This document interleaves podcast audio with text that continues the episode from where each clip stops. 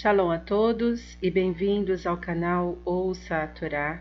E hoje vamos para a segunda aliada para Shá Bereshit, que está no capítulo 2 de Bereshit, Gênesis, do versículo 4. Vamos ler até o versículo 19. Vamos abrahar? Baruch atah Adonai, Eloheinu melech haolam, Asher Barrabanu Mikol Ramin, Venatan Lanu et Toratu, Baruhatá Adonai, Noten Hatorá. Amém. Bendito sejas tu, Adonai, nosso Elohim, Rei do Universo, que nos escolheste dentre todos os povos e nos deste a tua Torá. Bendito sejas tu, Adonai, que outorgas a Torá. Amém. Estas são as origens dos céus e da terra ao serem criados, no dia de fazer o eterno Deus terra e céu, e toda a planta do campo antes que houvesse na terra, e toda a erva do campo antes que germinasse, porque não tinha feito chover o eterno Deus sobre a terra, e homem não existia para cultivar a terra. E vapor subia da terra e regava toda a face da terra, e formou o eterno Deus ao homem, Adão, pó da terra, e soprou em suas narinas o alento da vida, e foi o homem alma viva. E plantou o eterno Deus um jardim no Éden, no Oriente, e colocou ali o homem que formou. E fez brotar, eterno Deus, da terra toda árvore cobiçável à vista e boa para comer. E a árvore da vida estava dentro do jardim. E a árvore do saber, do bem e do mal. E um rio saía do Éden para regar o jardim, e dali se espalhava e convertia-se em quatro cabeceiras. O nome de um é Pishon, o que rodeia toda a terra de Havilá, que ali se acha o ouro. E o ouro daquela terra é bom, ali se acha o cristal e a pedra de ônix. E o nome do segundo rio é Gihon, o que rodeia toda a terra de Cush, Etiópia. E o nome do terceiro rio é Hidekel, Tigre, o que corre ao oriente da Assíria, Ashur. E o quarto rio é Perat, Eufrates. E o tomou o eterno Deus, o homem, e colocou-o no jardim do Éden, para cultivar e o guardar. E ordenou o eterno Deus ao homem, dizendo: De toda árvore do jardim podes comer, e da árvore do conhecimento do bem e do mal não comerás dela, porque no dia em que comeres dela morrerás. E disse o eterno Deus: Não é bom que esteja o homem só. Far-lhe-ei uma companheira frente a ele.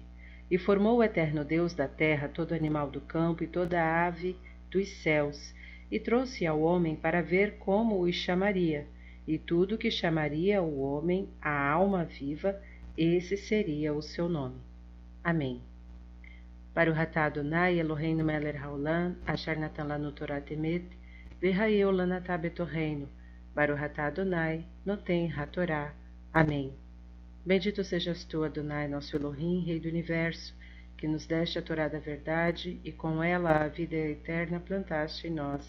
Bendito sejas tu, Adonai, que outorgas a Torá. Amém.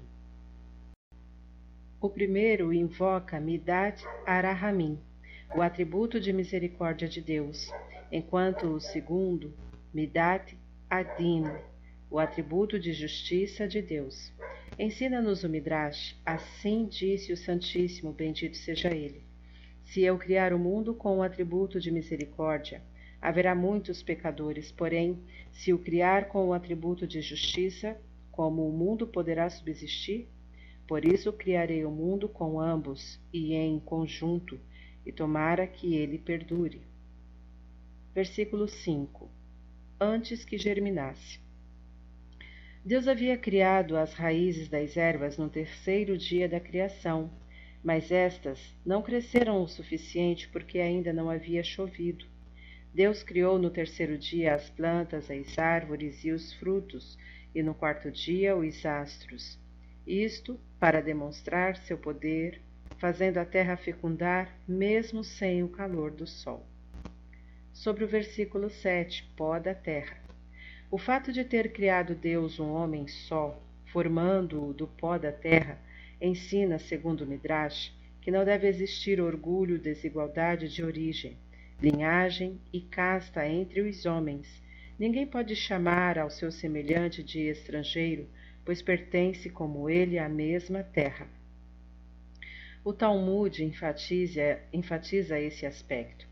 A humanidade foi criada com Adão, um único ser humano, para nos ensinar que todo aquele que destrói uma única vida humana é considerado aos olhos do Criador como se destruísse o mundo inteiro, e aquele que salva uma única vida humana como se salvasse o mundo inteiro.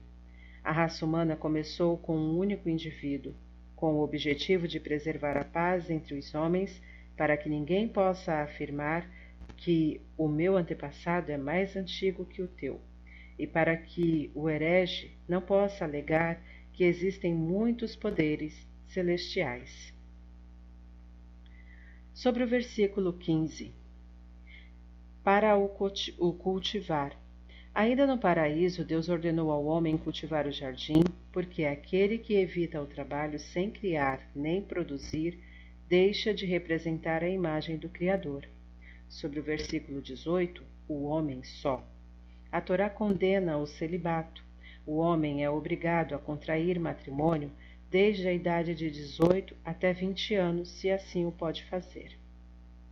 Porém, o homem que tende a abandonar o estudo da Torá para procurar manutenção fica isento desta obrigação até formar uma situação, pois, segundo o Talmud, o homem deve primeiro preparar o lar, plantar uma vinha, estabelecer trabalho e depois casar.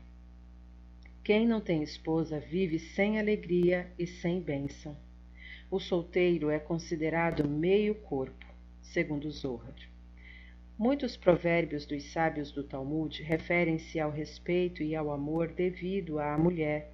Ame o homem a sua mulher como a si mesmo, e a honre mais do que a si mesmo.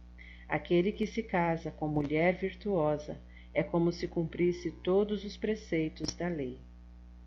Shalom a todos!